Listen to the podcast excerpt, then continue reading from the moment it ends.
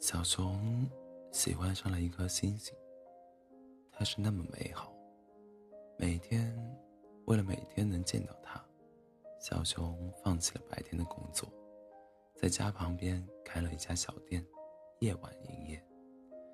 每天晚上，他都会在店里招待着来来往往的客人。空闲的时候，他就站在窗边，抬头看着星星。他很想去见他。有一天，妈妈问小熊：“你为什么喜欢星星？你这么喜欢星星，为什么不去找他呢？”小熊问：“他会喜欢我吗？”妈妈说：“你不去努力试试，怎么知道呢？”小熊连夜收拾好行囊，和妈妈告别后，开始了他的行程。可是。他该去哪里找他呢？他好像离他很远很远，又好像就在眼前一样。小松鼠说：“你可以去山顶试试，那座山很高，或许可以找到他。”小熊开始爬山，它不停的爬呀爬呀爬，累了就在树底下睡一会儿。渴了，就到山泉边喝水。终于，他跑到了山顶。可是他发现星星离他还是很远很远。小熊感到很沮丧。可是他想起妈妈说要努力尝试，于是又擦干眼泪，打起精神来。那怎样才能找到星星呢？怎样？才能离他越来越近呢。这时，有一只老鹰飞了过来。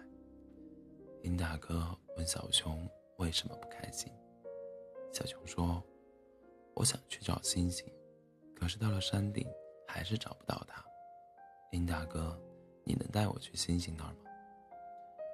老鹰说：“没问题，但是你得支付一些费用。”于是，小熊把他之前赚的钱全部给了鹰大哥。他很开心，期待着马上就能见到星星了。鹰大哥背着小熊飞了起来，越飞越高，穿越了山川河流，穿过了棉花糖一样的云朵，可是还是没找到星星，因为星星真的太远。太远了。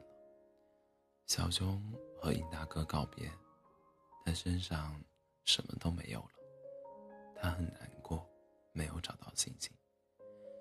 小熊一直走啊走啊走，来到了大海边。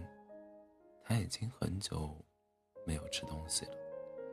他坐在沙滩上，望着天上的星星，偷偷的哭了。海螺姐姐看到了，递给他。一块饼干，问他为什么哭得这么伤心。小熊说：“我喜欢上了一颗星星，为了它，我离开了家，我爬了很多座高山，也穿越了许多河流，我飞上了蓝天，但是还是找不到。我可能永远，永远都找不到星星，它是那么闪亮迷人，离我是那么的远。”海螺姐姐笑了。喜欢一个人的方式有很多种，既然你已经努力去寻找了，还有什么可遗憾的呢？对啊，还有什么可遗憾的呢？小熊开心的笑了。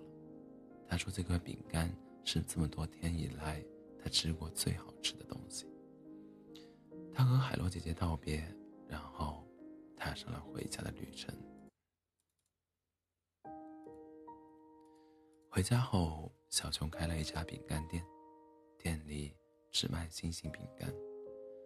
他还是和从前一样，空闲时会坐在店里看星星，想他的时候会给他写信，但是从来不寄出去。他知道，他的喜欢，他永远都不会知道。喜欢在心里就好了，因为总有一天。也会有一个人满心欢喜为他而来。有人在吗？请问还有星星饼干卖吗？